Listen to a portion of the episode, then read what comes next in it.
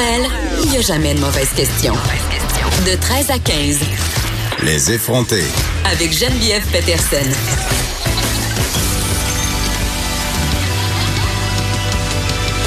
Cube Radio. Bonjour tout le monde, j'espère que vous allez bien. Euh, grosse émission aujourd'hui, beaucoup de sujets qui font jaser, qui vont vous faire jaser, vous faire réagir, du moins je l'espère. Euh, il y a quelque chose qui fait beaucoup euh, parler en ce moment en Chine et qui fait le tour du monde et ça concerne le milieu de la mode, plus spécifiquement le milieu de la mode pour enfants. En fait, on utilise des jeunes enfants, des enfants aussi jeunes que des enfants de 4 ans pour des défilés de mode, surtout des concours, des campagnes publicitaire. C'est pas sans rappeler, évidemment, le phénomène des minimis et beauty pageants pour enfants très populaires aux États-Unis qui ont essayé de se frayer un chemin jusqu'à nous en 2013, mais à l'époque, ça avait été très, très, très mal reçu.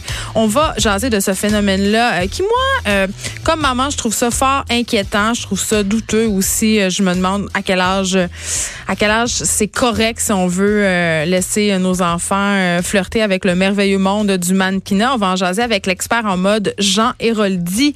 Il y aura Tom Levac aussi qui va être avec nous pour nous parler euh, d'un phénomène plus courant qu'on pense, d'un phénomène qu'on aime bien garder caché. Du moins, euh, c'est ce que je pense quand je lis les sondages sur la vie sexuelle des Québécois. Euh, je sais pas si vous êtes comme moi, mais à chaque fois qu'on sort un sondage du genre, euh, je suis assez flabbergastée par le nombre de rapports sexuels que les gens disent avoir par semaine. Euh, J'ai tout le temps l'impression quand je parle aux gens autour de moi, aux couples autour de moi, surtout ceux qui ont des enfants, que c'est vraiment très difficile d'avoir une vie sexuelle épanouie quand on est parent c'est avec c'est de ça dont on va parler avec Tom Levac qui n'a pas d'enfants. Euh, ces couples qui n'ont plus de vie sexuelle après les enfants. Je sens qu'on va prendre peut-être des notes. euh, aussi, euh, il y a le fondateur du site 8chan euh, sur lequel euh, le tireur de la fusillade d'El Paso aurait publié un manifeste haineux, un manifeste raciste qui demande en fait sa fermeture. C'est pas d'hier hein, qui demande la fermeture de 8chan, le fondateur. Ça date euh, du milieu, en de vers 2013. Euh, est-ce une bonne idée? Est-ce que si on ferme 8chan, euh, c'est pas, ces gens-là vont se retrouver ailleurs, sur d'autres plateformes?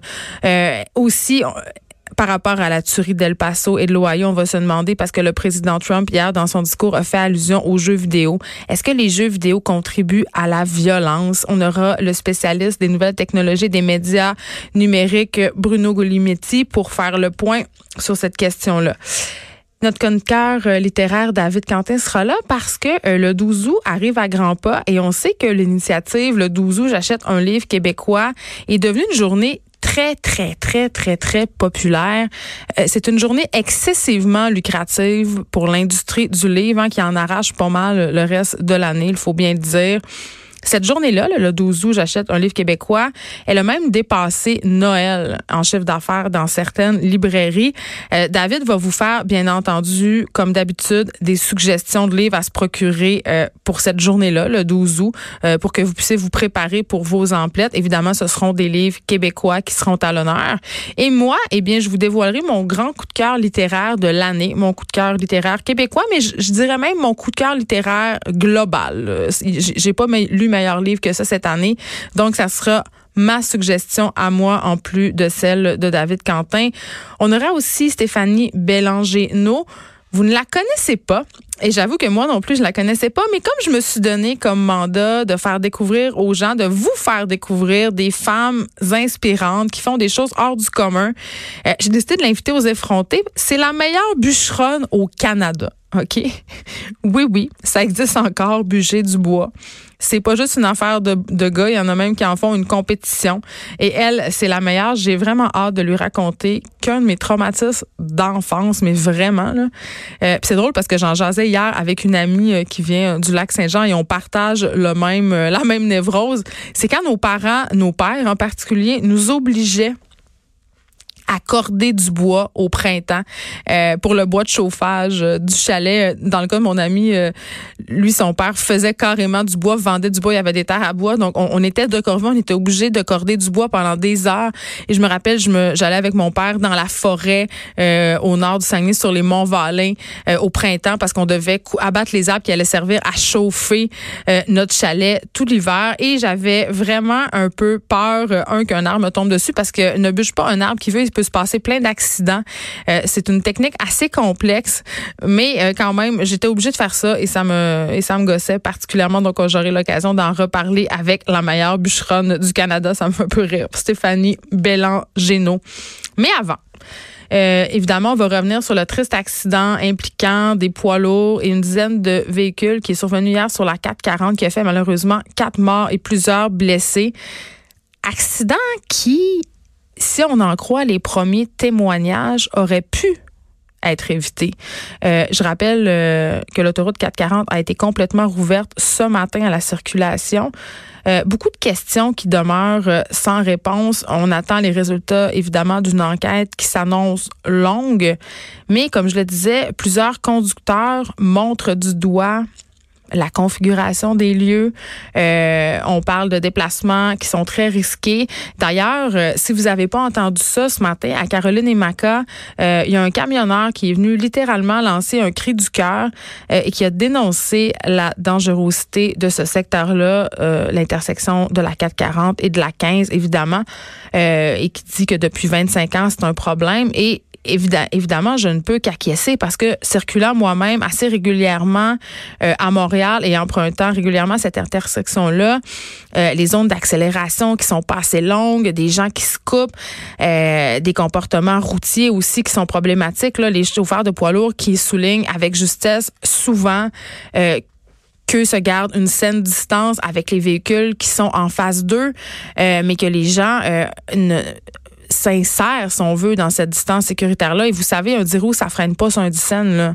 Euh, donc, ça crée encore plus de situations dangereuses. Mais j'allais dire, il n'y a pas juste euh, cette intersection-là qui est problématique à Montréal euh, et dans les environs. Moi, j'habite le quartier Rosemont le vieux Rosemont en particulier.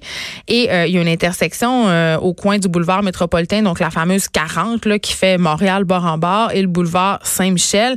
Écoutez, il faut faire un triple changement de voie, mais vraiment littéralement, il y a trois voies. C'est ultra dangereux. On voit rien. À l'heure de pointe, c'est absolument jump pack en bon français. Les gens sont excédés. Donc, ils coupent, ils mettent pas leur clignotant. Ajoutez à ça des camions de livraison, des vélos. C'est un cocktail assez dangereux, merci, qui pourrait donner lieu à un accident comme celui de la 440. C'est sûr, on circule moins vite. C'est une sortie que sur une autoroute, mais c'est le même principe.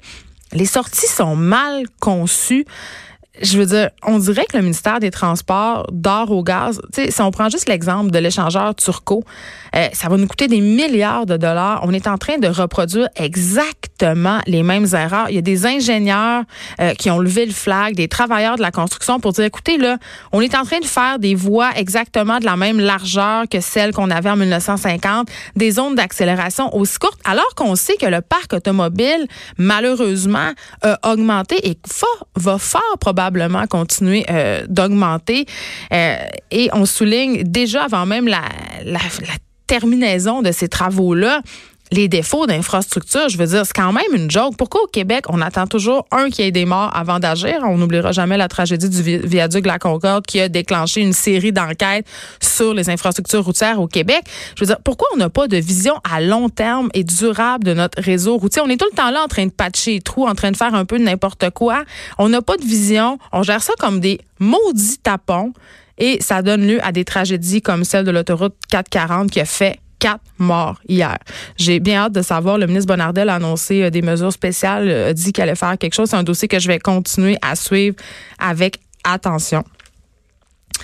Euh, on a parlé de Victoria's Secret la semaine passée.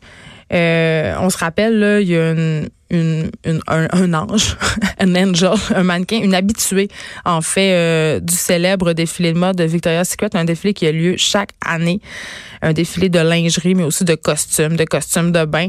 Donc, cette mannequin-là, euh, Shanina Sheikh, a annoncé, en fait, dans une entrevue qu'elle a accordée à un média australien, elle a fait un peu couler cette information selon lequel le, le, défilé serait annulé.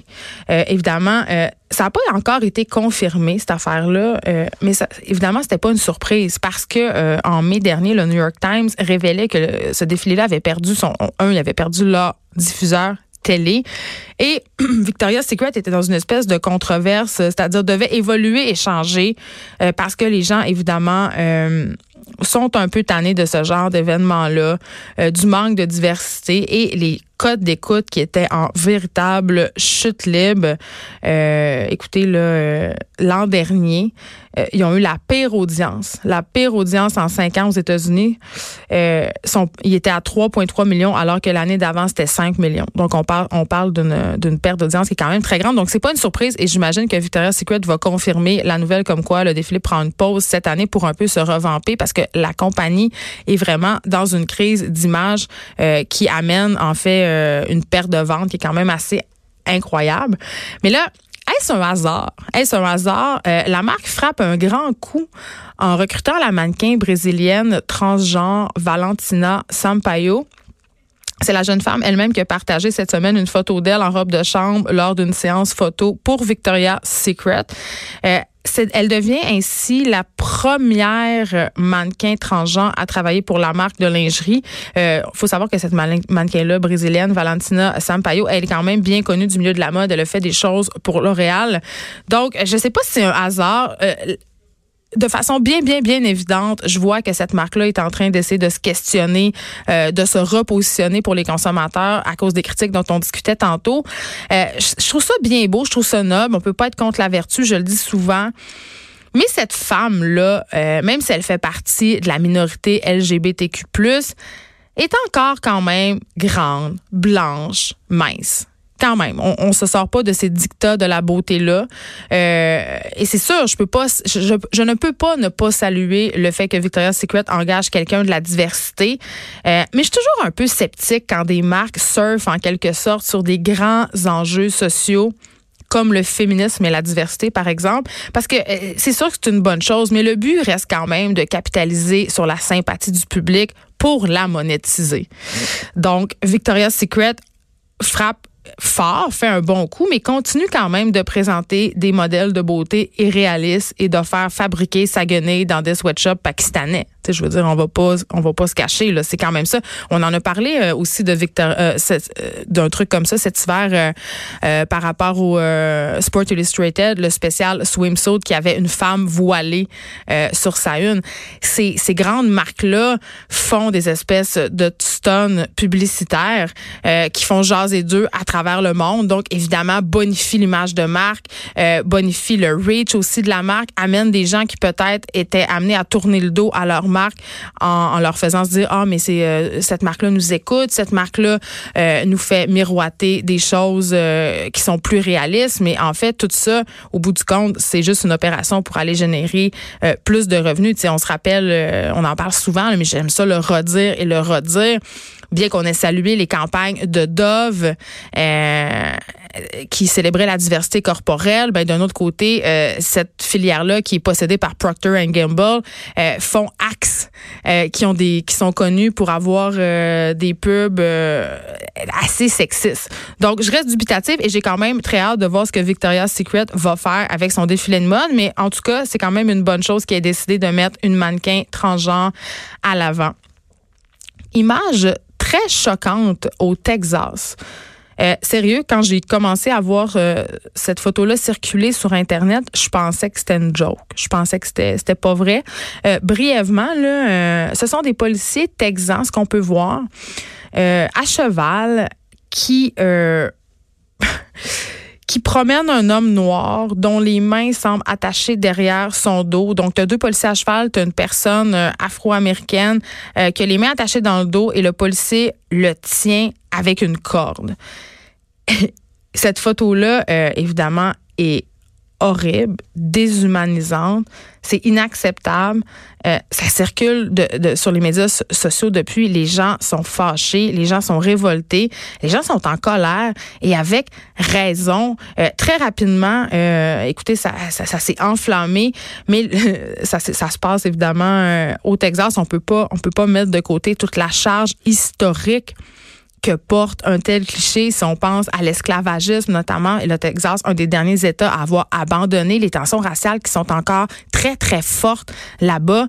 Je ne sais pas là, mais j'ai de la misère à m'imaginer, j'ai de la misère à croire que des policiers ignoraient la charge historique que portaient leurs gestes j'ai vraiment de la misère à croire ça. Et le, et, le chef de la police s'est défendu en disant, écoutez, euh, les, il y avait, euh, les policiers étaient sur des montures, euh, ils ont décidé de pas débarquer et de se, parce que le monsieur en question, c'était un suspect qui a, été arrêté pour avoir entré par infraction dans un domicile où il avait été barré. Donc la, cavalerie, si on veut, les chars de police étaient comme à huit blocs de maison de là, donc ils ont décidé de faire marcher le gars de cette façon-là.